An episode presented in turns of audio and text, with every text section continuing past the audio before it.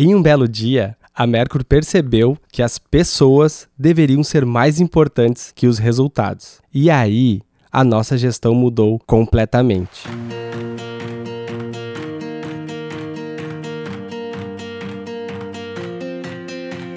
Já faz mais de 10 anos que iniciamos um processo aprofundado de transformações aqui na Merco. E entre tantas mudanças, uma delas foi em relação à nossa forma de gestão. Nós percebemos que, com autonomia e responsabilidade, todos os colaboradores podem participar das tomadas de decisões, que é melhor tirar cargos de chefia e abrir espaço para o diálogo e a cooperação, e que a coisa mais importante de qualquer empresa, negócio ou organização somos nós, as pessoas. Tá, mas e como isso funciona na prática? É realmente todo mundo que toma as decisões? A Mercury não tem mais nenhum chefe mesmo? Eu tenho total autonomia para desempenhar as minhas funções? Como inspirar os colaboradores a tomar iniciativa, aprender coletivamente e trabalhar juntos para o crescimento de todos? No episódio de hoje do Papo Mercury, vamos conversar sobre a forma de gestão que buscamos incorporar em nosso cotidiano, valorizando o saber de cada colaborador. Ficou curioso? Então, fica com a gente. Sejam muito bem-vindos e bem-vindas ao terceiro episódio do Papo Mercury, para a gente trazer diálogos que já acontecem na Mercury, só que na frente do microfone. Eu sou a Cami e estou muito feliz em estar aqui de novo. Ao meu lado está a Gabi. Oi, Gabi, tudo bem? Tudo bem, Cami, eu tô ótima. Hoje a gente tem o prazer de ter dois convidados que são nossos colegas na Mercur e a gente vai dialogar sobre um tema muito bacana, muito importante também, que é por que ter uma gestão com foco nas pessoas. Vamos conhecer os nossos convidados, então? Vamos lá. Então tá bom. Breno Strussman possui formação em administração de empresas pela PUC-RS, MBA e especializações em instituições como a FGV, FDC, Amanaki, Case Pilot e Schumacher College. É casado e pai de dois filhos. Está na Mercury há mais de duas décadas, atua na facilitação da direção geral da empresa.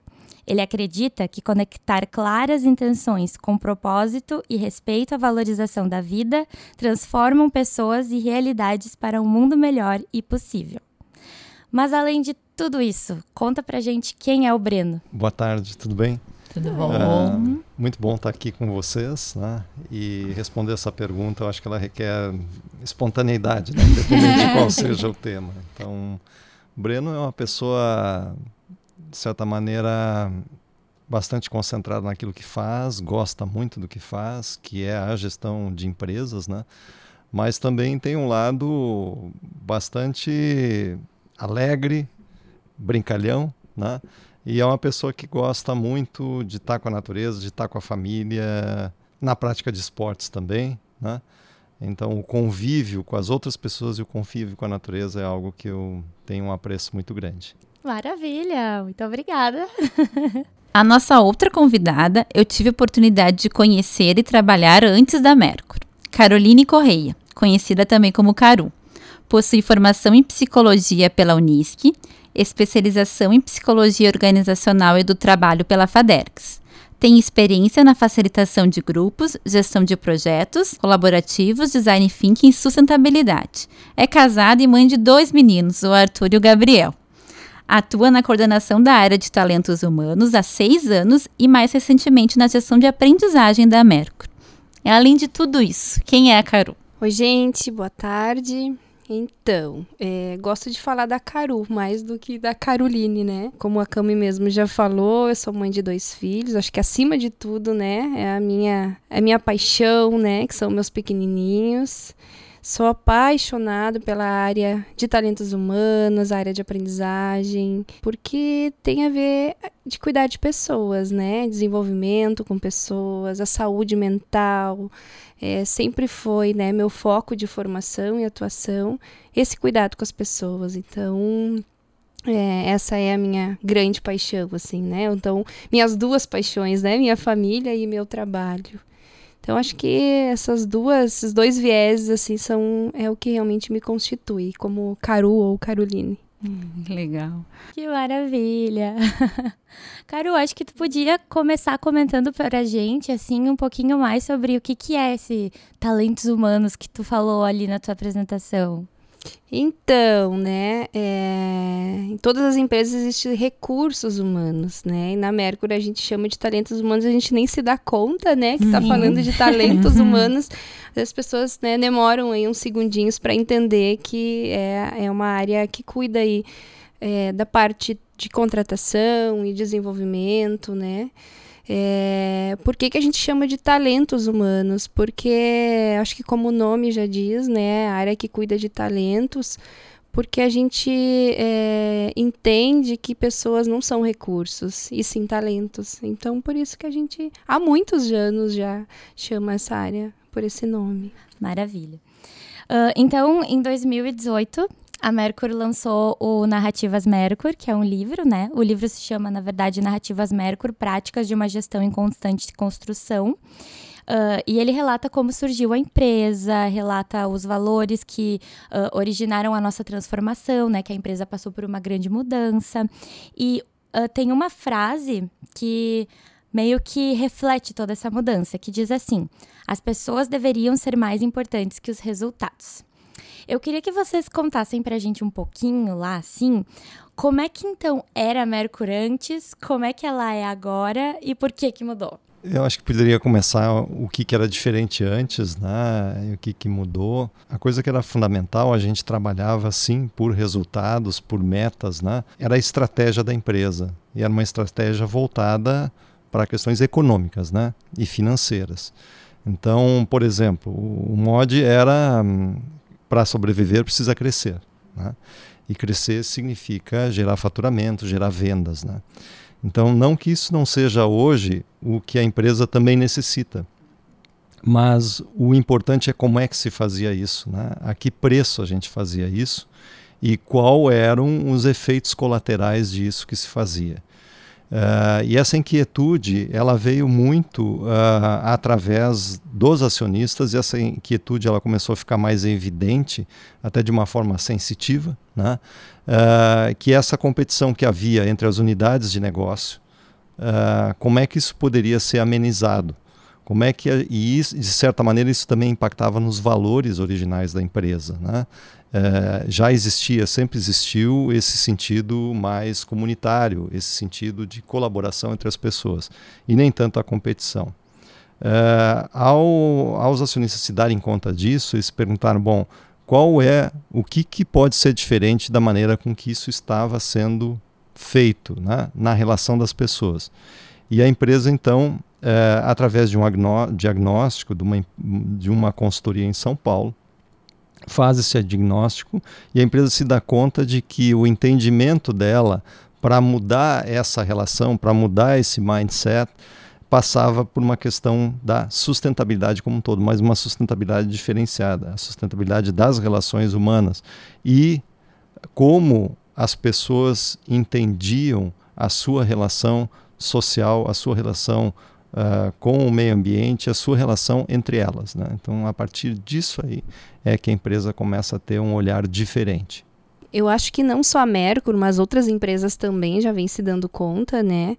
Que se tu focar só nos resultados, tu é, tem um impacto em pessoas, né? Então, quando a gente está falando desse dar-se conta da Mercury, na verdade é um dar-se conta que outras empresas deveriam dar ou já se deram, mas que ainda não se movimentaram para fazer essa mudança, né? Vocês falaram que, então, antes de 2009, né, que acho que foi onde aconteceu a virada de chave, a Mercury tinha mais um foco em resultados. As pessoas estavam no processo, mas elas não eram o centro.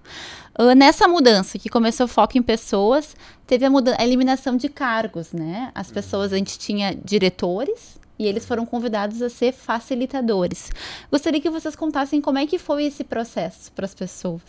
Esse processo foi foi bastante difícil para as pessoas, né? Primeiro porque quem buscava dar sustentação disso também estava entendendo como fazer isso. Né? E eu acho que o que contribuiu bastante foi que a gente começou a entender que o ambiente em que a gente convivia era um ambiente opressor. E foi fundamental o processo educacional, né, o processo de aprendizagem nessa passagem, né, para que a gente pudesse se aproximar de uma outra perspectiva. Né? É, se a gente começa a conversar que ou a gente tem está tendo essa sensibilidade que as coisas que estão rodando são extremamente competitivas, como é que elas podem ser mais colaborativas? E quando eu falo do essencial, o essencial na educação para nós naquele momento foi uh, a contribuição que o Instituto Paulo Freire teve para nós. Né? Então ele traz uma linguagem da opressão versus o emancipador. E a gente teve, acho que foi na Carolina, mais ou menos 120 pessoas da organização na época que foram envolvidas nesse movimento uh, de aprendizagem para com que a gente se desse conta aonde a opressão existia nas nossas relações, aonde ela existia nos nossos processos, onde é que ela existia no nosso negócio, né? É, aquilo que o Jorge muito comenta também, onde é que a gente tomava por assalto o bolso das pessoas, né? O qual era uh, a intenção versus os interesses que a gente tinha, né? Eu acho que um, um grande um grande divisor de entendimento do que, que é resultado é a diferença entre intenção e interesse. Né?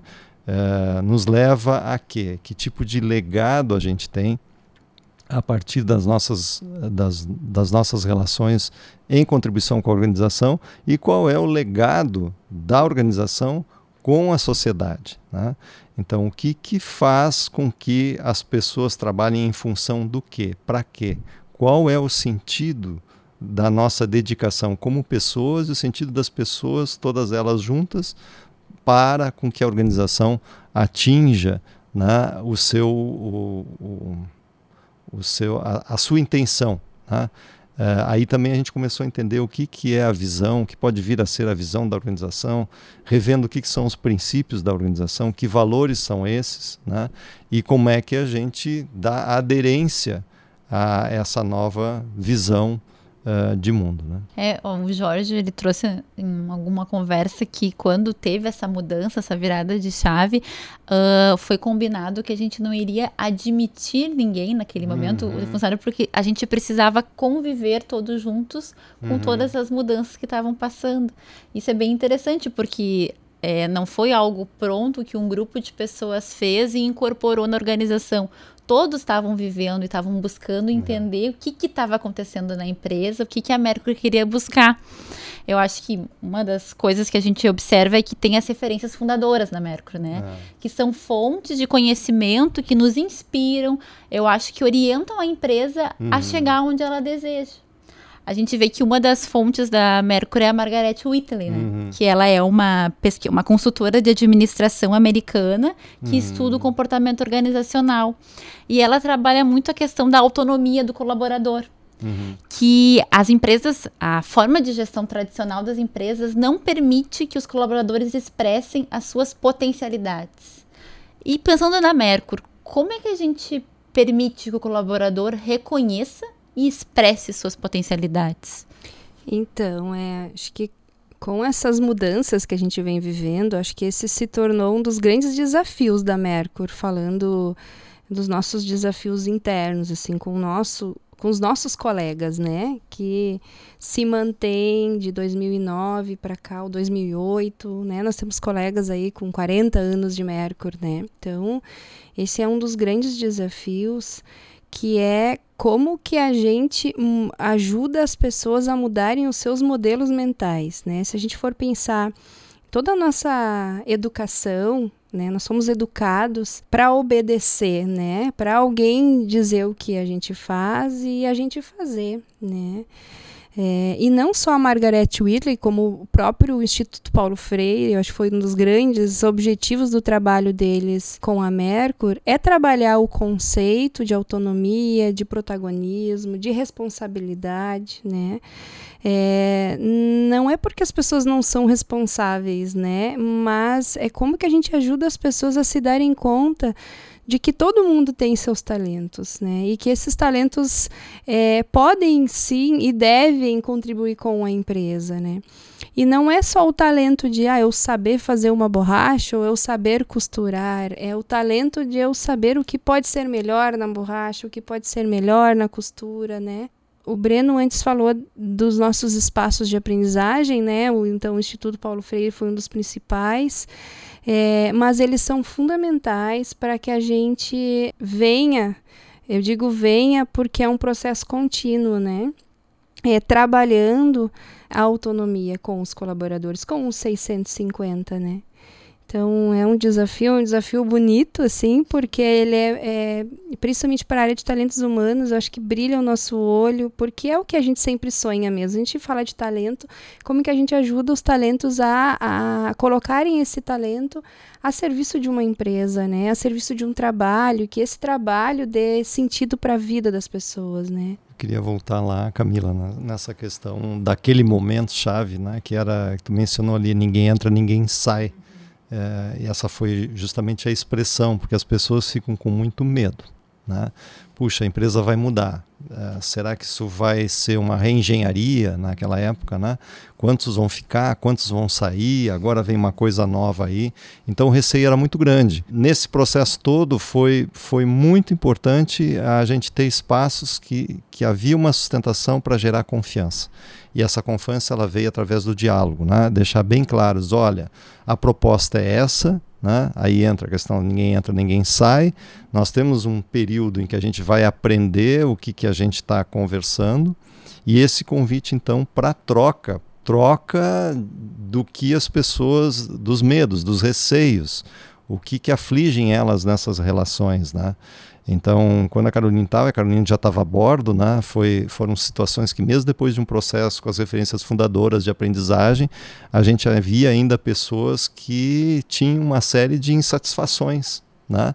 Uh, por quê? Porque é na dialógica, é na escuta daquilo que as pessoas, das diferentes perspectivas de vida, dá espaço de expressão para as diferentes uh, perspectivas uh, dela no dia a dia do trabalho, é que a gente consegue entender como é que a gente pode ter um cuidado com relação àqueles aspectos que são trazidos. Né?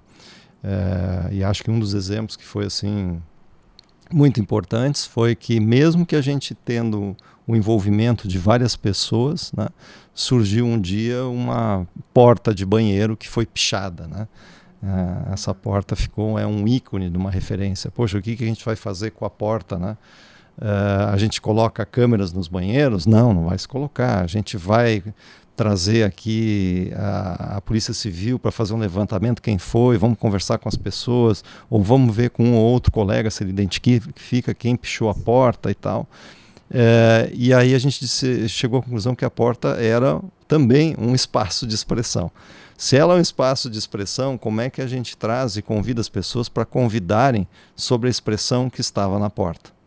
E a gente se surpreendeu né, uh, ao fazer isso, uh, como é que a gente pode propiciar isso? E a gente colocou via o TH um convite que as pessoas que quisessem conversar sobre o que aconteceu, que elas viessem. E foi uma surpresa, porque vieram mais ou menos 100 pessoas. Né? Uh, lá no refeitório da Mercury, foi uma manhã, tomou uma manhã inteira, a gente achou que ia resolver isso em uma hora ou duas, né? E as pessoas começaram a colocar coisas que elas entendiam que não ia legal na empresa, que não estava rodando legal. Uh, mas que na percepção de poucas pessoas estava rodando tudo legal, as referências fundadoras estavam andando, nossos espaços de aprendizagem estavam andando. Então a gente fez um encontro, a gente fez uma colheita daquilo e nasceu meio que nesse movimento uh, a nossa empresa, né? É, e é ali que se criavam fóruns com uma diversidade incrível de pessoas, tanto da área administrativa como da área de produção, né, para conversar sobre determinados problemas que as pessoas enxergavam e como essas pessoas entendiam que esses problemas poderiam ter um encaminhamento. Uh, até mesmo quando esses problemas poderiam ser resolvidos, nem todos iriam se resolver no mesmo momento. E as pessoas que se convidaram a participar disso, elas passaram a ter um grau de representação dos demais colegas. Então, a partir do momento que eles vinham para esses encontros para conversar sobre determinados tópicos, eles retornavam para suas áreas e também geravam mini fóruns né, para conversar sobre esses aspectos.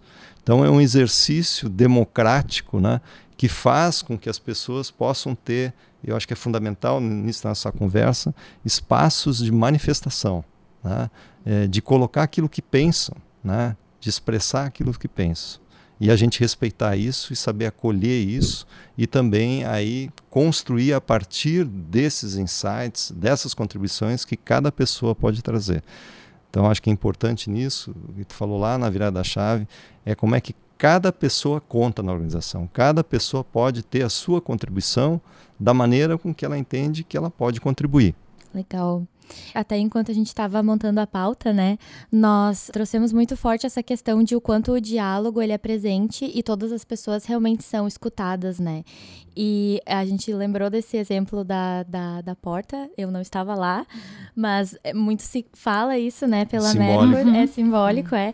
E é muito porque mesmo um tema, às vezes, sendo uh, polêmico ou uh, gerando diferentes opiniões ou que poderia ter sido solucionado de outras formas, né? Uhum. Mesmo assim, a gente senta para conversar. Eu acho que isso faz toda a diferença, assim, né? Numa empresa em que tem uma gestão focada nas pessoas, é sentar para conversar. É a roda de conversa, é a roda de aprendizado, né? Tudo isso faz muita diferença.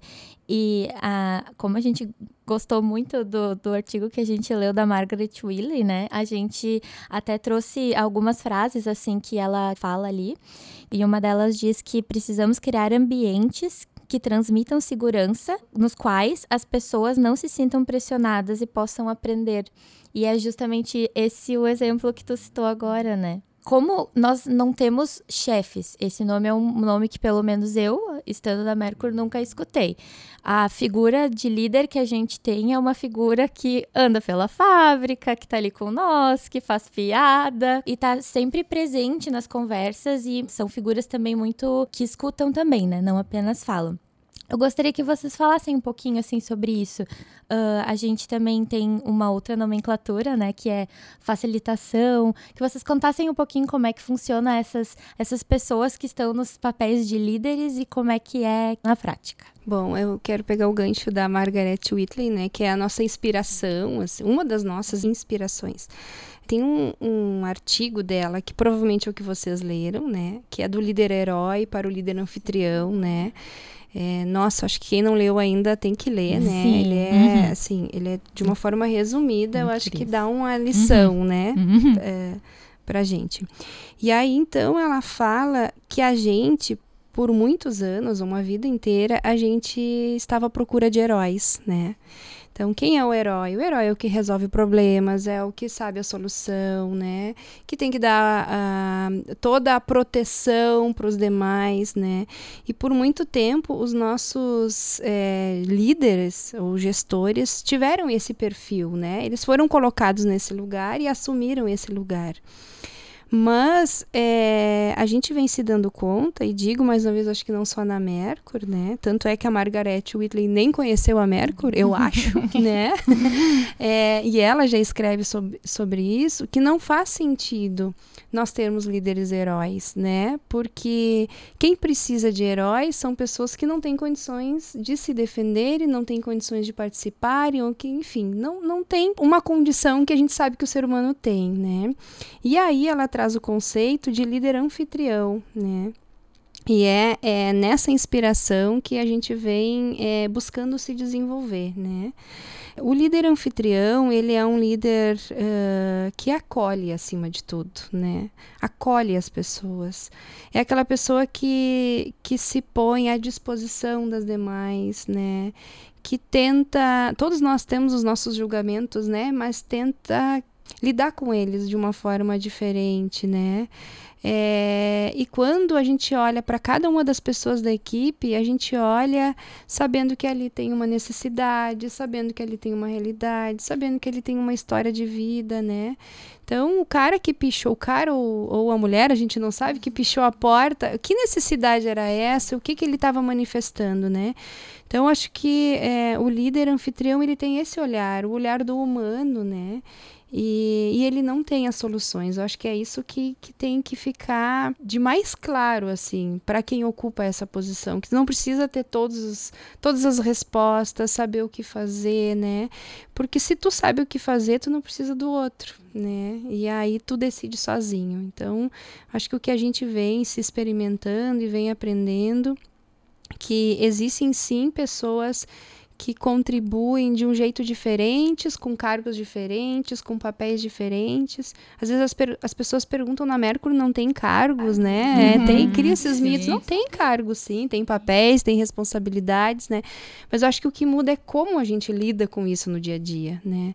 Então, como que esses diferentes papéis, essas diferentes responsabilidades atuam de um jeito que ajudam para que todas as pessoas é, deem o seu melhor. Né? Eu acho que esse, para mim, é o, é o principal papel assim de quem está no dia a dia da Mercury, né? ajudando os demais a darem o seu melhor. Isso que tu traz, assim, é, é bem interessante, porque se a gente for, bem como tu falou, a gente, no, falou no início, a gente foi educado para obedecer. Hum. E também a gente foi educado para ficar às vezes numa caixinha. Então, eu não sou líder, eu não preciso assumir essa responsabilidade por isso e espero que alguém resolva. E o líder anfitrião faz o contrário, convida todos para discutir no mesmo nível de conversa e o outro acaba tendo um protagonismo. Aí outra coisa que a gente falou é sobre autonomia. Uh, autonomia ela tem as suas bordas, vamos se dizer. Eu vou estar num espaço, eu posso contribuir na decisão desde que tenham acordos compartilhados. A Mercury deixa os colaboradores livres, dentro de um contexto, para se expressarem, para reconhecerem seus talentos e exercê-los da maneira melhor, tanto para internamente quanto para a sociedade. Mas como é que ficam essas bordas, assim? Como é que eu sei até onde vai o meu papel, até onde não vai? Como isso é no cotidiano, assim? Como é que vocês tentam lidar com isso? Eu, eu vou colocar. Eu acho que a gente vem lidando até agora, né, Carminha?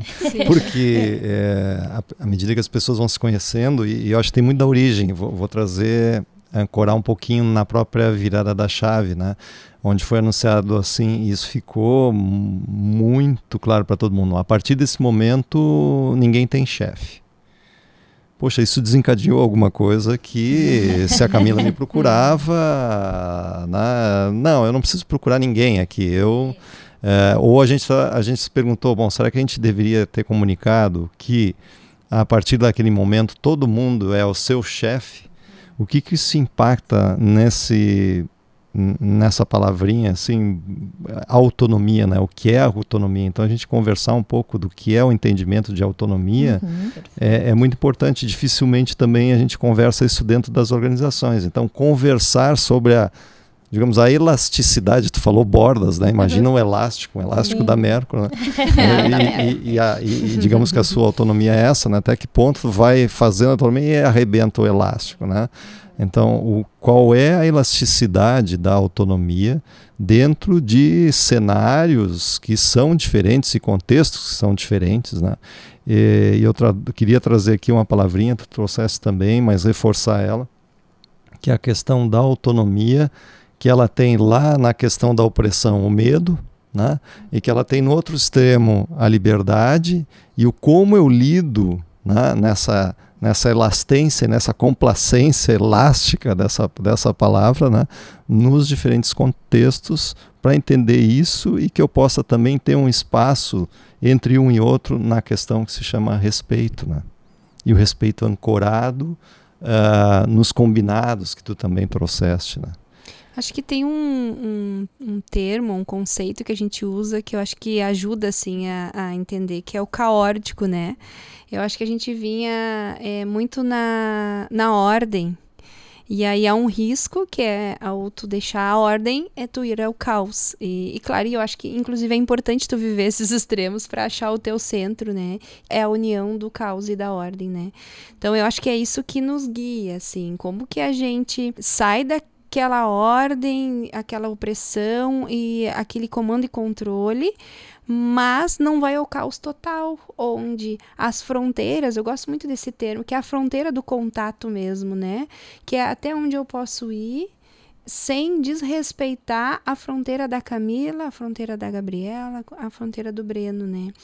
E aí, é, até a gente vem redesenhando ou desenhando, que é uma política de papéis e responsabilidades, né? Eu também aprendi que se a gente não tem isso bem desenhado, tu pode ter um efeito bem negativo dentro da empresa, né? Ou dentro de qualquer organização. Então a gente vem desenhando e, e existe um todo um plano para esse ano da gente desenhar. A gente tem que olhar os diferentes papéis que existem dentro da Mercur e tentar desenhar, não para colocar limite, mas sim para ajudar as pessoas a se encontrarem, né? Então, a gente vem nesse processo de que eu acho que ajuda. Acho, acho não, tenho certeza que, que vai ajudar, né? E claro que a gente tem, como qualquer empresa, os nossos mapas de competência, o perfil de cargo, né, desenhado com as nossas responsabilidades, com as competências que a gente precisa para isso. Nós temos isso e, e, estamos tentando sempre qualificar, né? Porque eu acho que é, mais uma vez, não é colocar limite, mas acho que ajuda para os combinados que a, as pessoas precisam. São 650 pessoas, né? Então precisa ter esses combinados de qual é o papel de cada um. Né? A gente é tradicionalmente, né? A gente comentou até antes aqui que a gente tradicionalmente espera que quando precisa uma solução para alguma coisa, que essa solução venha do líder ou chefe ou enfim, a pessoa que está lá em cima na, da pirâmide, né? E quando a gente não tem essa estrutura, né, como é o nosso caso, a gente tem uh, pessoas que nos orientam, anfitriões, como tu bem colocou, a tomada de decisão ela acaba sendo diferente. Então, se a gente for para uma questão prática, quem é que toma uma decisão dentro da Mercury, assim? Todas as opiniões têm o mesmo peso? Como é que a gente lida com essa diversidade de opiniões? Até porque a gente também estava falando dos colaboradores antes, né? Uhum, dos papéis uhum. dos colaboradores. Dos colaboradores, uh, a gente tem pessoas que trabalham no administrativo, pessoas que trabalham fora da Mercury, pessoas que trabalham dentro da produção, dentro da fábrica. E isso é uma diversidade incrível de opiniões, de visão de mundo, de cultura, né? Então, como é que a gente traz essas pessoas para nos ajudar nessas decisões e como é que a gente toma elas? Eu acho que, que tudo parte do tipo de decisão que tem que ser tomada. Certo. Né? Eu uhum. acho que a, uhum. a, a problemática ela está no centro e dependendo dessa problemática é que as pessoas vão ser envolvidas, né? Tanto é, quais os expertises que precisam, né? É, para que essa problemática seja resolvida.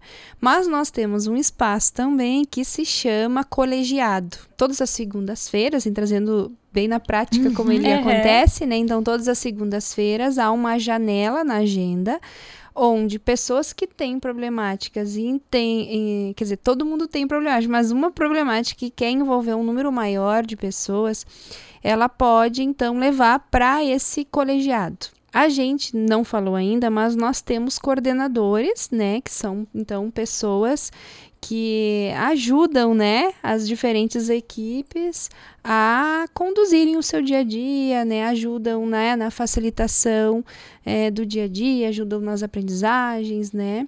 É, então, os coordenadores participam nas segundas-feiras, né? As linhas de trabalho, que são, que é comumente conhecido em outros locais como área de inovação, né? Nós temos lá as vias expressas, que são, é, que é a área onde, não é nenhuma área, são onde estão os processos e projetos, né?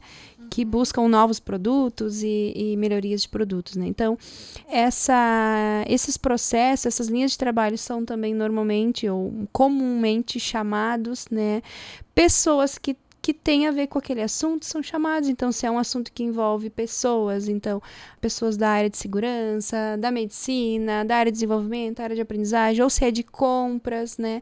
Então, assim, a gente olha a temática ou a problemática e a partir dessas problemáticas é que as pessoas são escolhidas para. são convidadas, digamos assim, acho que é, é a participar um formato é nesse colegiado, né? Depois acontece via grupos de trabalho, né? Existe o nossa empresa. Ah, é uma problemática onde envolve todos os colaboradores. Vamos usar essa metodologia, né, do nossa empresa para que a gente encontre soluções juntas. Então, é, acho que é, depende da problemática. É a problemática que chama as pessoas que precisam estar presentes, né, nessa solução. E tudo numa construção coletiva, né? Isso. Uhum. Então, a gente observa que os processos na Mercury são todos feitos em construção coletiva.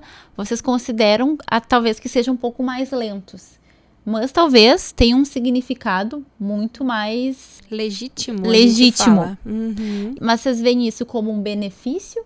Ou vocês acham que essa, talvez, morosidade é alguma limitação? Uh, eu acho que a gente está tá dando esse tempo, a gente está encontrando esse tempo, né? É, eu acho que assim, como a gente tomava um outro tipo de decisão que era centrada no líder, né? Que Uhum. não, para mim isso nem é líder. Tá. Mas enfim, Naquela na- época. naquela pessoa, Sim. ah, no herói. então era o herói que tomava a decisão e a gente passa a tomar decisões mais coletivas. Isso exige um tempo para a gente aprender a fazer isso, né? Eu sinto, né, que a gente vem percebendo que talvez a gente precise ajustar algumas coisas, né? Eu acho que como, como qualquer processo, né? Então eu sinto que a gente já está conseguindo dar mais ritmo. Acho que logo que eu entrei, assim, nossa, isso me agoniava, né? Porque, ai, demora um tempão, né? Mas claro que sempre acreditei nisso e por isso que vim para Mercur, né? Sei que isso é mais legítimo, mas eu sinto que agora a gente tá pegando o jeito de fazer isso com Uhum. mais agilidade.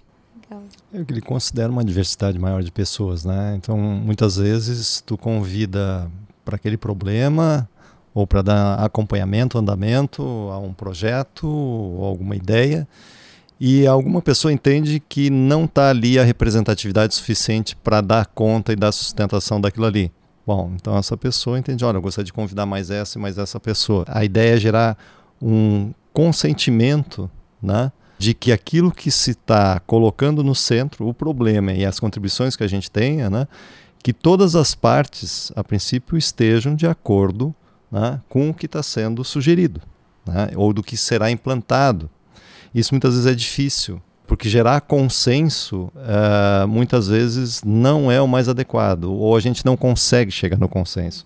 Então a gente tem que ir para o consentimento. Então eu posso não estar totalmente de acordo com aquilo ali, mas no momento que eu entendo que aquele é em função do bem maior, maior, né? Então eu estou também, eu me coloco a serviço mesmo que aquilo possa não ser exatamente do que eu previa, daquilo que eu gostaria que fosse, né? Porque existe um bem maior em que a gente quer construir, que a gente quer contribuir. Eu acho que esse é o sentido. E os cole... não é só o colegiado, a gente também tem os mini colegiados, que a gente chama, que se dão dentro dos próprios processos. Então, cada processo é um mini colegiado, que a gente até há um tempo atrás utilizava muito como rodas de conversa. Né? Então, dá-se uma determinada situação e a gente vai rodar a roda de conversa, vai conversar sobre aquilo ali, no exercício da dialógica, para ver a, gera aquela intensidade de contribuições. Eu acho que é isso que a Carolina fala, que muitas vezes isso não se dá no tempo de, digamos, 5W2H. Eu coloco o problema, já é o time, quem vai resolver, e isso vai estar pronto quando. Né? Porque muitas vezes, quando isso se dá num colegiado menor, menor e, e a gente entende que isso não está ainda com uma aderência para a resolução daquilo ali ou para o encaminhamento de uma, de uma resolução, Uh, isso precisa ampliar o grupo. Então a gente se dá conta que há outras, outros impactos diferenciados para além daqueles representantes que estão aí. Bom, então vamos ampliar o grupo. E aí quando amplia grupo, muitas vezes tu tem que retomar tudo que a gente já conversou para com que haja uma, um certo alinhamento, uma harmonia, um entendimento para começar de novo a conversar sobre aquele assunto, né? Então é, é, bastante trabalhoso. Então o timing é outro, a noção do tempo de resolução das coisas é outro. Maravilha. A gente falou um pouquinho disso já, mas eu vou trazer mais uma vez, que é uma dificuldade que a gente encontra ali na, na realidade da Mercur, mas a gente sabe que tem muitas hoje em dia, assim, dificuldades que a gente tem quando a gente lida com pessoas, na verdade, né? Quando uma empresa começa, ou até uma startup, gente nova, é muito mais fácil tu colocar uma gestão mais colaborativa, onde todo mundo pode ajudar. Mas a Mercur, ela tá beirando 100 anos, a gente lida com diferentes gerações e com diferentes pessoas, e a gente sabe que às vezes isso pode ser uma dificuldade, né? E além disso também, a gente vive num mundo que tem essa velocidade rápida, como tu citou antes, né? E a gente tem a questão, assim, de valorizar o bem-estar de cada pessoa, porque a gente sabe que a gente tem muito, uh, muitas crises de estresse, a gente tem burnout muito forte hoje, depressão, ansiedade, tantas questões, né? Então, Uh, a gente entende que é bem dificultoso tu parar para conversar com as pessoas e tudo mais. Eu gostaria que você citassem um pouquinho das diversas dificuldades que a gente tem ao lidar com pessoas. Como é que a gente pode uh, lidar com isso e que tipo de caminhos a gente pode seguir? Eu acho que essa é bem a praia da Caroline, mas eu queria ajudar, assim, que é um aprendizado meu também, como é que a gente gosta de gente. Né? Eu acho que isso é fundamental se a gente não enxergar as pessoas como uma riqueza e uma fonte de criatividade, de alternativas, é, sabe, não, não vai rolar. Não vai rolar. Então, dá espaço para esses ambientes, né, em que eu, independente da idade, independente do ciclo de vida da pessoa, né, é, eu estou tendo ali mais que uma pessoa, mais que um corpício, né? Eu estou tendo ali um espaço de luz que está trazendo N cores, sabe? N possibilidades. É, isso muitas vezes, até mesmo pelo trabalho que caracteriza mais o dia a dia do TH, no caso da Caroline, isso acho que tem que ter uma capacidade muito grande de, de conseguir estar tá em estado de atenção disso, de escutatória, como a gente tanto fala, né? para poder captar. E é uma questão assim até de energia, de energia né? Quando tu coloca isso para rodar numa organização, com tantas pessoas que entraram hoje, estão entrando hoje na organização, que já estão na organização 30, 40 anos, que estão vem advém de uma empresa com uma visão muito diferente, né? Como é que tu faz a orquestração disso tudo, né? Mas aí eu acredito que o posicionamento da empresa ele ajuda a fazer essa catalisação, né? E ter pessoas que também possam entender esse posicionamento é fundamental. Dizer, principalmente na, na, área de TH. Se não tiver pessoas que possam ser ah, ah, as referências para com que em determinados encontros e outras pessoas também que possam ter as, essas características para com que em diferentes momentos a gente consiga dar é, acho que eu trouxe aqui muitas vezes a questão da sustentação, porque a sustentação não é só a estrutura da empresa, né? A sustentação não é só um processo, né? E aí eu digo que tem muita característica do TH porque ele tem a ver com a energia que a gente consegue gerar. Muito disso, acho que uma das coisas que tu falou ali que ajuda é, os ambientes contribuem muito, né? e também as dinâmicas que a gente tem. É, antigamente as dinâmicas elas eram mais em, baseadas em processos industriais, né? Eu começo aqui, termino aqui e tal. É, e as dinâmicas hoje elas são dinâmicas mais holísticas, né? Então não é que eu não vá ter atenção a determinados detalhes, não vou ter atenção aos objetivos que a empresa precisa, os resultados que ela precisa, mas ela também ela possibilita esse fator holístico para com que o clima das relações possam ser diferentes, para abrir espaço ao enxergar na outra pessoa o quanto ela tem para contribuir. Tá? E aí também, voltando lá, a questão da, em vez de ser competitivo, passar a ser mais colaborativo é fundamental. Uhum. Né? Não, é, é legal te ouvindo falar, Breno. Eu pensei, claro, a gente tem a parte técnica dos colaboradores uhum, se desenvolver, uhum. mas antes da técnica tem o, o, lado humano, o autoconhecimento, porque no momento que o colaborador se conhece e reconhece suas habilidades, ele consegue contribuir da melhor maneira na Mercur tem espaço de meditação, teve a oficina de descobertas, até acho interessante para os ouvintes saberem o que, que foi uma oficina de descobertas em que o colaborador pôde expressar suas paixões, seus talentos, onde é que ele se imaginava na organização. Isso é, é às vezes se tu fala isso, pensa, tá, mas o que que isso de fato vai trazer de resultado para a organização? Algumas pessoas mais céticas podem dizer isso.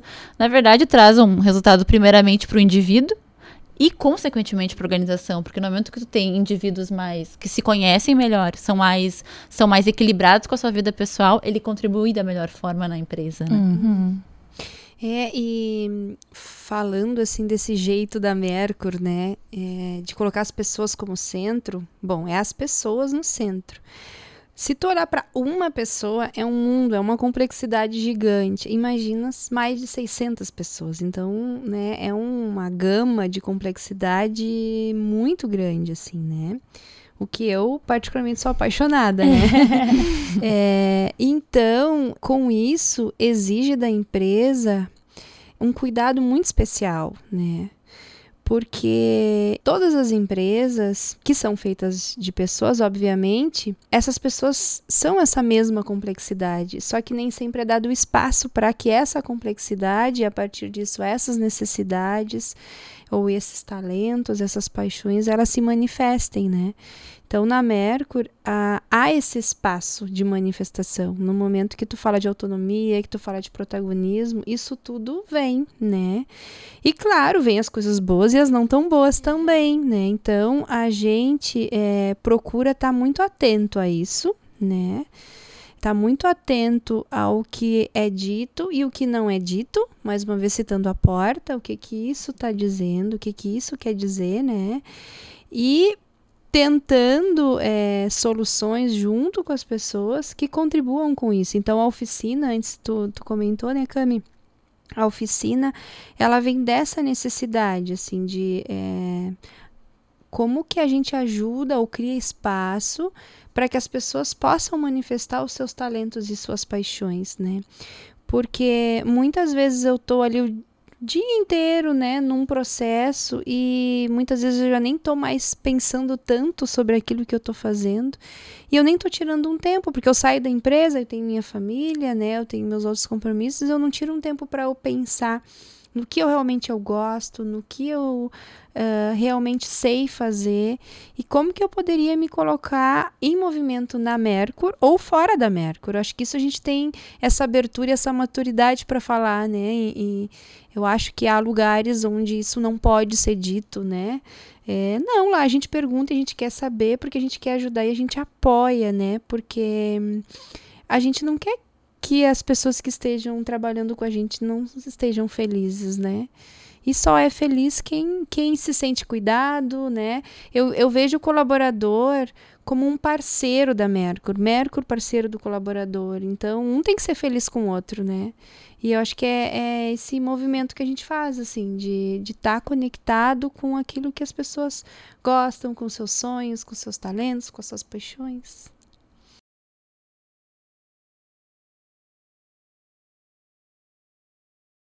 Até pouquinho tempo, né, a gente tem uma área de café. E essa área do café, café da dona Ivone, né? Ivone! Ela, ela, Pra vocês saberem, a, gente... a tia Ivone faz, faz, Agora a gente, em questão do coronavírus, a gente tá com limitação, mas ela fazia 25 chimarrões. Mais? mais? Até mais de 25 mais. chimarrões. Mais. Acho que mais. Enfim, a tia Ivone do Café, ela é uma pessoa muito querida por todos nós na Merco. Não tem ninguém que não conheça ela e ela uhum. tem mais de 40 anos de casa. 46 46 anos. Tá Olha, de. Ivone. Uhum. São parentes. Beijo, tia Ivone. Escuta nós. Tia Ivone presente. E é, e é um espaço no, no, centro, na Mercur, né, onde as pessoas se unem, fazem um lanche, tomam um café, a dona Ivone faz o café, o chimarrão e tal. E, mas havia um questionamento tanto no distrito, que, que é a outra unidade fabril da Mercur, como no centro, por que, que as pessoas em outros, outras atividades da, da empresa não poderiam parar e fazer o seu lanche, tomar o seu café. E aí tinha toda a questão de legislação, não, porque na área de produção não pode. Se precisar, a pessoa vai para algum local e aí se questionava e toda essa dúvida até que um momento com a nossa empresa, que foi um movimento, né, uh, a gente pensou, bom, como é que nós vamos resolver esse problema? Né? Quais seriam as alternativas para além das questões de legislação ou não? E, de novo, processo. Vamos convidar as pessoas, e aí entra a questão do talento que vocês estavam comentando, as contribuições. Né? Como é que a gente traz essas pessoas?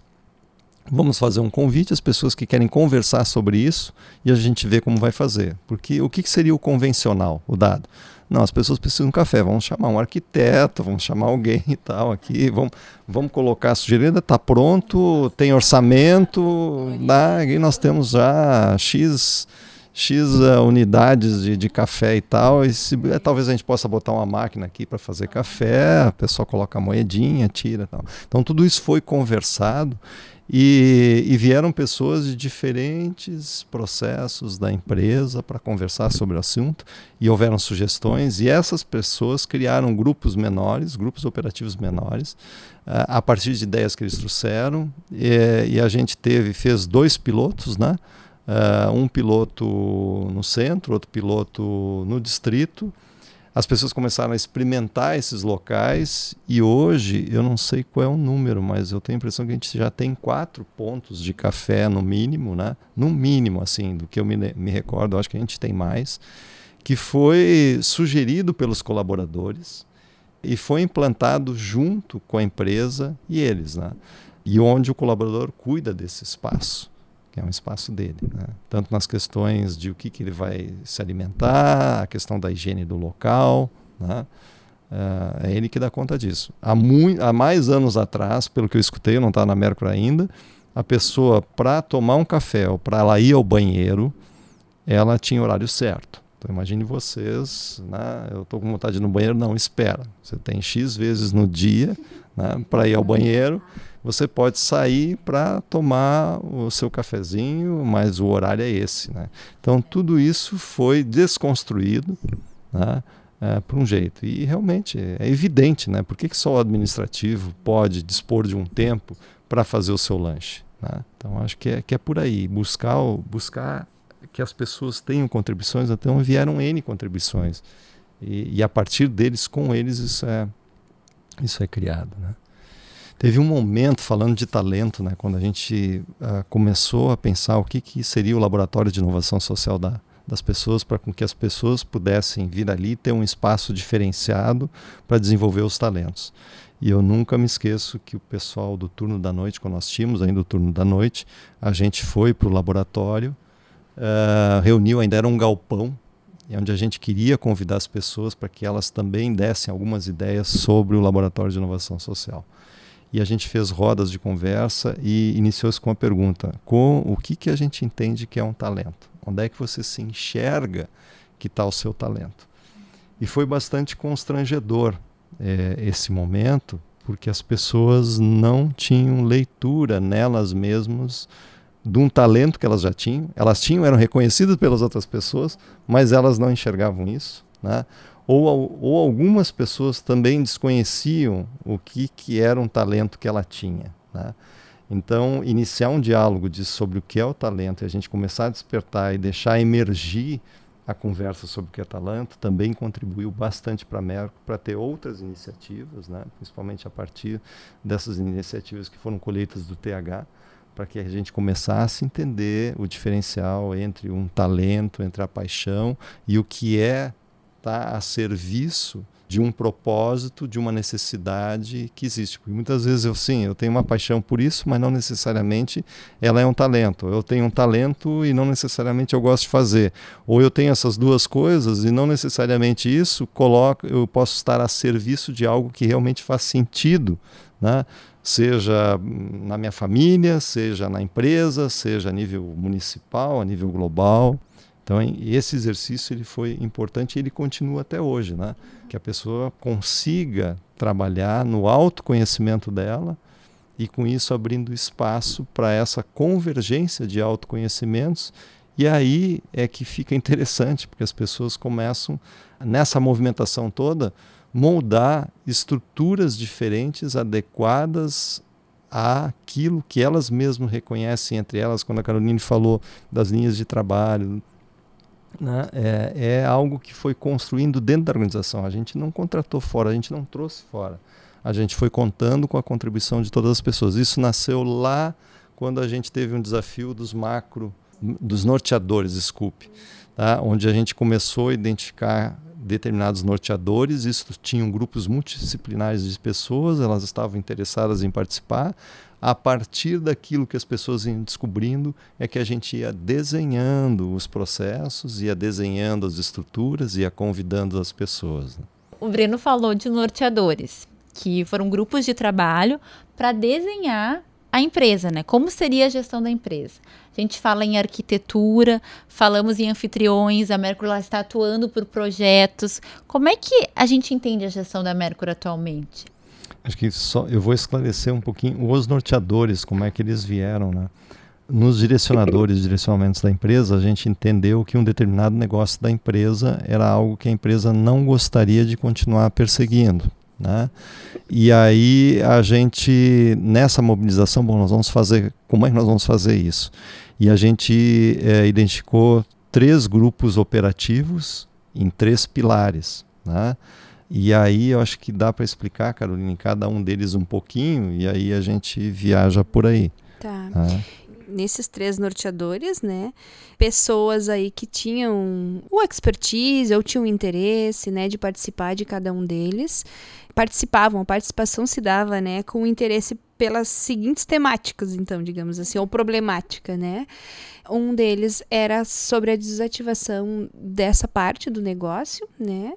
É, então, pessoas que trabalhavam lá na operação desse negócio, pessoas que eram do administrativo, mas que tinham relação com esse negócio, ou que não tinham diretamente no dia a dia relação com esse negócio, mas que se sentiam contribuindo, formaram esse grupo, então, que é, organizou, estruturou a desativação desse negócio, né?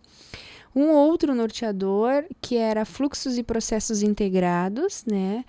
É um norteador, era um grupo de pessoas, então, que olharam para como que a Merkel iria se desafiar considerando a nossa visão 2050, né? Até acho que esse até o Breno pode me ajudar se, se tu quiser complementar. Então, esse norteador, ele desenhou macro desafios, né? Ele é, vem nos ajudando, até um norteador que está presente, acho que vai estar presente, né, por muito tempo, então, ele é, nos ajuda até de indicadores, né? A parte de planejamento da Mercury. Agora a gente está com um sistema novo de gestão de projetos, processo de gestão. E um terceiro era Plano de Desenvolvimento com as Pessoas, o, o, nome, né? Então ele veio com o objetivo de se vamos desativar um negócio, se vamos criar novos desafios, um novo planejamento, um, com outros objetivos, né? Como que a gente ajuda as pessoas a se prepararem para isso, né? Então esse terceiro e um não é mais importante do que o outro, é, tinha esse objetivo, né? Esse norteador, o plano de desenvolvimento com as pessoas, ele se tornou um projeto, esse projeto se transformou numa área, que é a área de aprendizagem, onde é uma das que eu me envolvo hoje, né? Fluxos e processos existem ainda e está nos guiando, está nos ajudando, o Breno faz parte desse grupo, e o desativação do negócio ele acabou naturalmente, organicamente, é, deixando de acontecer porque o negócio foi desativado, tá tudo certo, todas as pessoas foram realocadas em outras áreas, internalizamos processos em função disso para que a gente é, ao tomar essa decisão, não gerasse é, demissões mesmo, né? Então, é, as coisas se ajeitaram, né? Essa foi uma etapa, assim, bem recente, né? Não faz tanto tempo, em que volta o receio, volta o medo, o que, que vai ser, a organização não vai ter mais esse negócio, como é que fica a minha atividade a partir de amanhã, né? Se essa atividade não vai estar tá mais rolando, então foi muita, dar muita visibilidade para as pessoas, para que elas pudessem entender o que estava acontecendo quem tivesse curiosidade, tinha pessoas no início né, que dizem: o que, que eu estou fazendo aqui, eu não estou entendendo, eu estou com receio, o que, que vai ser? Não, então não é um, um, grupo específico. Esses grupos eles convidavam as pessoas. Tinha, tinha semanas que era com pessoas de uma, de uma área, outras semanas de outro. Né?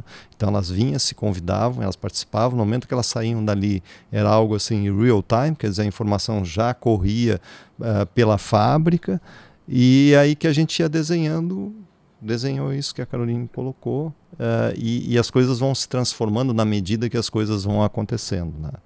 E, essa visibilidade, de novo, é, é algo que traz uh, confiança naquilo. Né? E as pessoas, como elas começam a interagir, elas estão ali fazendo a sua contribuição, elas são agentes nessas mudanças que vão acontecendo na empresa. Incrível, gente. Incrível. Muito legal mesmo.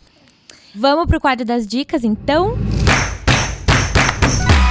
A gente tem como costume em todos os episódios do Papo Mercur em trazer dicas para as pessoas continuarem essa reflexão sobre o assunto que a gente está tendo aqui em casa, seja através de um livro, através de um site, através de um filme, alguma coisa, enfim, uma iniciativa, uma dica de alguma prática, qualquer coisa que vocês acham que seja interessante para as pessoas continuarem a sua reflexão, as suas conversas. E eu vou começar com a minha então.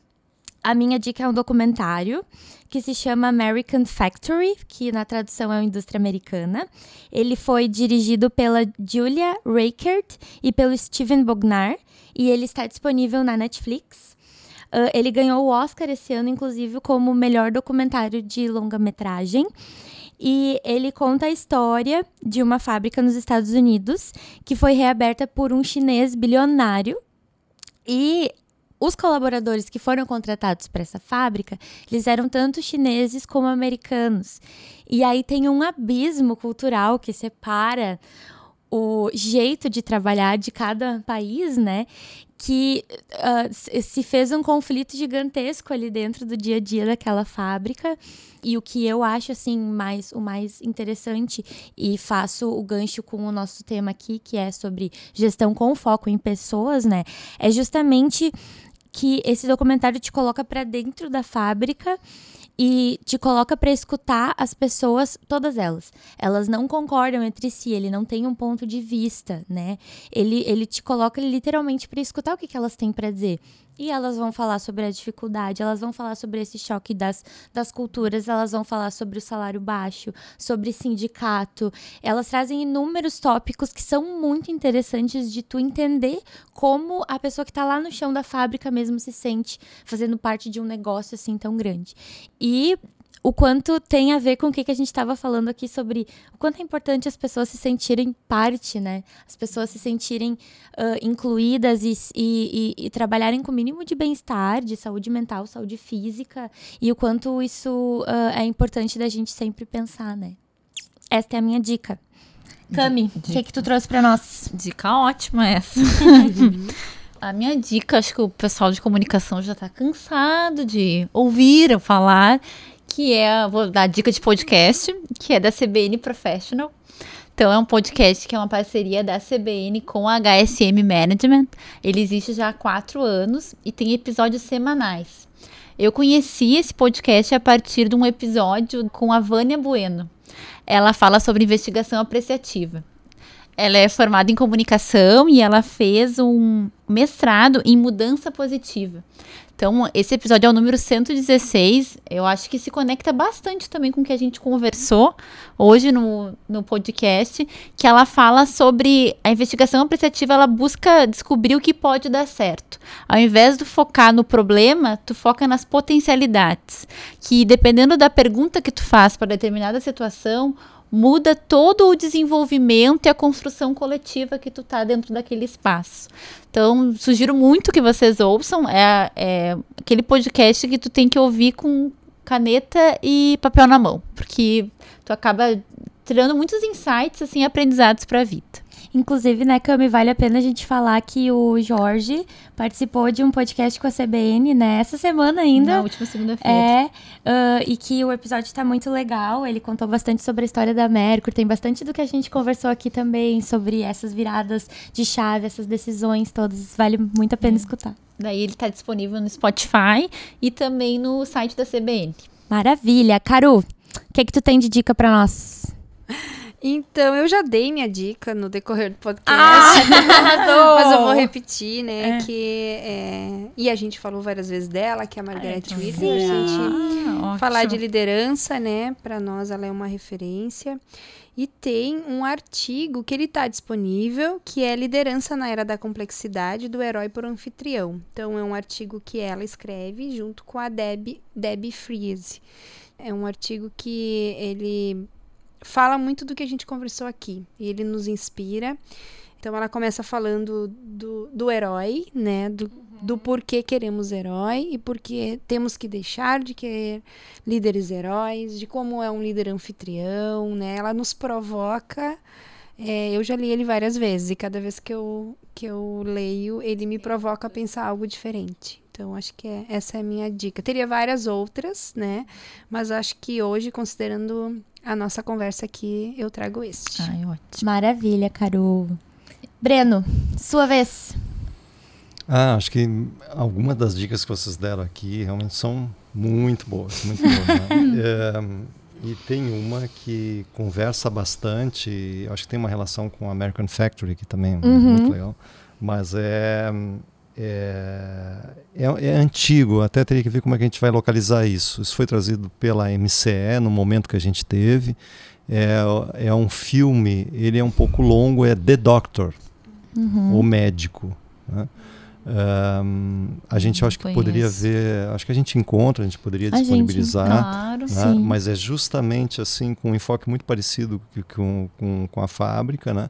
que fala de um médico em que fazia gestão num hospital, ahn, trabalhava com os jovens que faziam a residência né? Ah, nesse hospital. E acontece, não vou contar, né, mas acontece uma transformação, então toda a relação do estudante, do médico, a relação dele no hospital e com as famílias, é, tem algo que acontece maravilhoso, é um- uma aprendizagem para a vida, em que transforma todo aquele ambiente. Né? É, outras referências que para mim também converso com isso, Uhum. que é o cuidado com as pessoas, que a, a Caroline trouxe, eu acho que é Bernardo Toro, né? Aquele TED, TEDx da Amazônia. é Esse cara é bom. muito A legal. é, A e ética o sotaque dele já. ah, é, o cara assim, pra mim é uma referência, né? Então, Bernardo Toro, no TEDx Amazônia, a gente também pode localizar. Localizamos. Uhum. E tem a. Eu tenho a impressão que são dois vídeos, é de Satish Kumar, eh, que faz parte das referências eh, fundadoras da Merco. né? São dois vídeos, tem um mais recente, eu não me lembro, não me lembro do, do, do título dos vídeos, né? mas é na pessoa de Satish, Satish Kumar.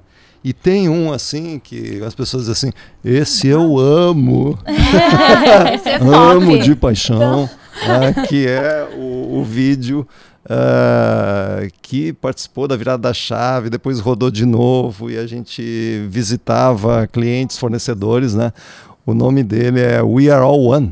Né? É, é um, um documentário curto De curta-metragem. de curta-metragem da Uhum. BBC. Né? Ah, legal. É, também tem que localizar, porque de quando ele está on, outras vezes está off e tal. Tá vendo? Mas tá. ele ele É. está por aí. Né? Tá? Tá, É, ele tá ele não no YouTube. conversa diretamente Tá. com o que a gente é, rolou hoje, ah, mas ele, de certa maneira, ele, ele expressa muito o posicionamento da Mercur, né? Eh, e a relação da gente considerar também nós, a nossa relação, como sujeitos da natureza. Né? Eh, e eu acho que isso é fundamental no, no sentido de complementariedade, no sentido de interconectividade. né? Então é um vídeo assim ótimo. Muito bem. Ah, ótimas referências. A gente vai atrás de todas as referências e a gente vai colocar no nosso site lá todos os links. Se a gente não encontra quando é algum audiovisual completo, a gente coloca o trailer, que as pessoas podem daí buscar das suas formas também. Mas a gente vai linkar tudo, vai deixar tudo lá para todo mundo acessar. Então, agora já é hora de esticar Já o Da, é. da Margarete a Nova Ciência, não Ah, esqueçam. livro, Liderança é a Nova Ciência. É. Colocamos Ah, também. tem Conversando várias. a gente se entende, da Ah, Margarete esse é também. Fala do diálogo Ah, bastante, Isso aí, né? do Maravilhoso. diálogo, né? Eu Acho que É. esse foi um livro marcante para nós, né? Eu Acho que a nova ciência da Margarete agora é um, é um outro patamar, ela se dá conta de inúmeras coisas, ela mesmo, digamos, confessa isso. Né? Ah, legal, isso é Muito legal. Ótimo. Bom, então, acho que como o ouvinte tá, tá se acostumando, né? A gente tá recém no sim. terceiro episódio, a gente tem os momentos de check-in. Ah, eu, eu queria Outra, só colocar. outra, não, não não, é não, não, Eu gente. falei do, eu falei do Satish Kumar. eh, tem um, um, um livro dele recente, é Soil, Soul and Society. E se não me engano, o vídeo dele também tem esse enfoque. Soil, Soul and Society.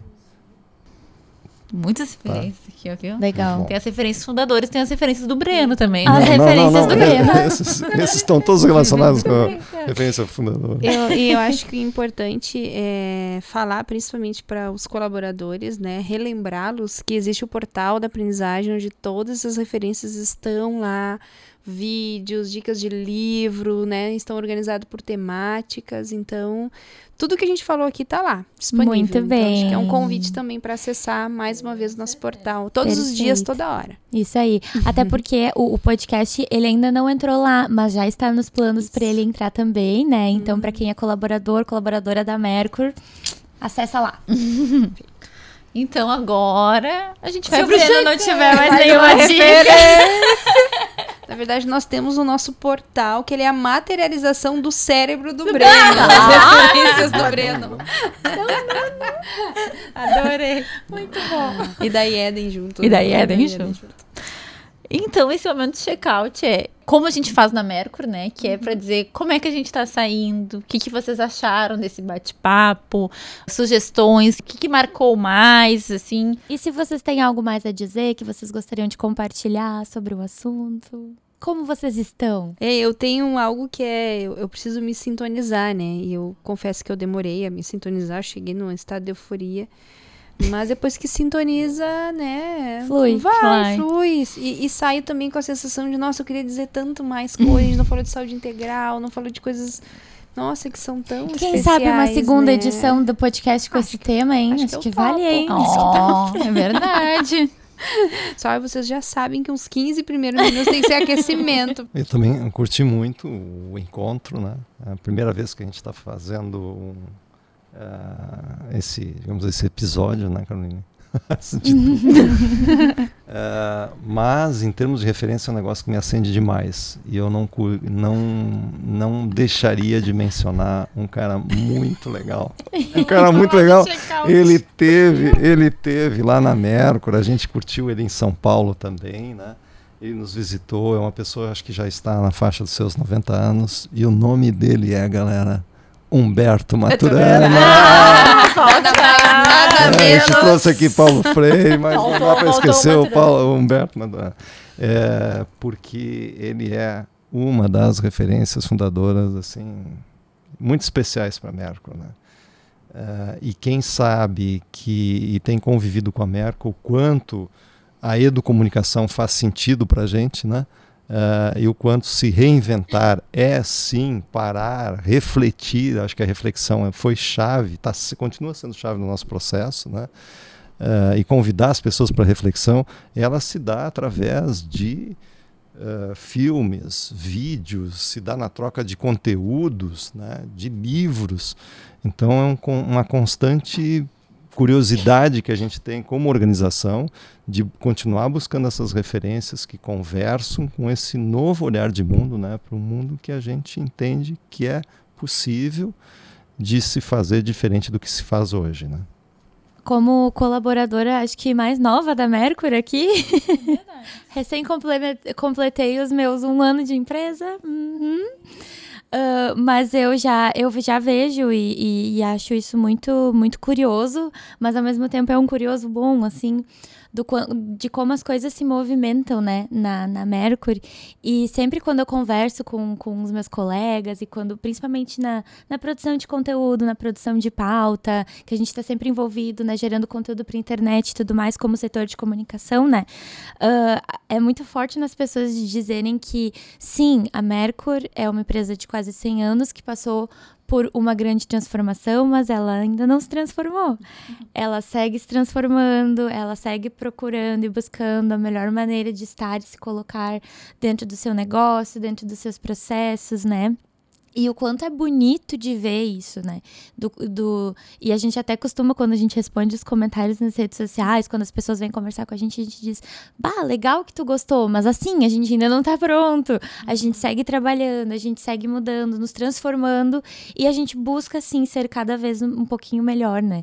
Então eu acho que o meu check-out é muito em torno disso. É muito bom quando a gente conversa e quando a gente vê que essa movimentação é constante, né? Isso é muito legal. É muito bom fazer parte disso. É um eterno aprendizado, né? Isso É. aí. É, esse, é nesse lugar que a gente se coloca, de eterno aprendizado. Nunca tá pronto. É, acho que uma das coisas que mais me motiva a trabalhar na Mercury é esse aprendizado constante. Lembro da minha aula de pós no, no ano passado, eu, eu fiz um trabalho, daí eu acabei fazendo sobre a Mercury. Aí meu colega veio falar comigo depois, Camila, eu preciso te falar uma coisa. Tu tem uma alegria, uma energia falando da empresa que eu tenho vontade de ir lá no outro dia. o teu olho brilha, assim. É, dá pra ver que é uma coisa que realmente vem de ti, não é? Um, tu não tá falando de, uma, de uma, uma empresa qualquer, tem uma conexão. Então, tá com vocês aqui, assim, esse espaço de aprendizagem, porque a gente tem o nosso olhar sobre as coisas que nós construímos ao longo do tempo e debater com vocês que estão há mais tempo, ocupam outros espaços, às vezes, na empresa, é muito bom. Então, para mim, fica desse episódio, a gente falou muito da gestão, mas fica sobre o aprendizado, que eu acho que é muito importante para o cotidiano de todos nós. Isso aí. Então, pessoal, a gente agradece quem ficou com a gente até esse tempo no podcast, que ouviu a gente, que já vem escutando a gente uh, nos outros episódios. A gente quer dizer que a gente está muito feliz com esse projeto, que ele vai durar um bom tempo ainda e a gente segue firme e forte. A gente quer muito escutar o que vocês têm para nos dizer, se vocês têm críticas, se vocês têm sugestões, se vocês têm dúvidas. Uh, a gente gosta de conversar com as pessoas e onde a gente está disponível, Cami? Então, a gente está disponível nas redes sociais, arroba Oficial no Facebook, Instagram e Twitter. A gente também criou recentemente um e-mail do podcast, Isso. então é bem importante que vocês muito finos, é, conversem conosco por lá, que acho que é, é, é por esse espaço que a gente vai crescer e, e ter pautas que condizem com as necessidades e interesses de vocês. Isso aí. O e-mail do podcast é papo@mercur.com.br. Então a gente agradece mais uma vez a presença dos nossos queridos convidados e nos vemos no próximo episódio. Até tchau, tchau. Mais mais. Tchau. Tchau, tchau obrigado. Vamos de notícia boa? Felizmente, já existem no Brasil e no mundo empresas, organizações, startups e outros modelos de negócios que têm como foco as pessoas e trabalham com uma gestão mais horizontal, mais participativa e mais coletiva. Sejam essas iniciativas grandes ou pequenas, sempre dá um calorzinho no coração quando a gente vê uma delas dando certo no mercado e as pessoas trabalhando mais felizes. E é por isso que hoje a gente quer falar sobre a Dobra, uma empresa de Montenegro, no Rio Grande do Sul, que vale muito a pena conhecer. E para te contar como a Dobra funciona, fica aí com o depoimento do Batman.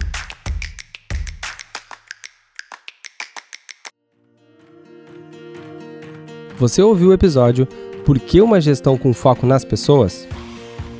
O podcast Papo Mercur é uma iniciativa da área de comunicação da empresa Mercur e tem o objetivo de trazer conversas que já acontecem por aqui, só que na frente do microfone. Uma produção dos comunicadores Camila Lima, Gabriela Kopp e Gustavo Petri. Ficou com alguma dúvida? É só entrar em contato através das nossas redes sociais ou do nosso e-mail papo@mercur.com.br. Vamos adorar conversar com você e até o próximo episódio.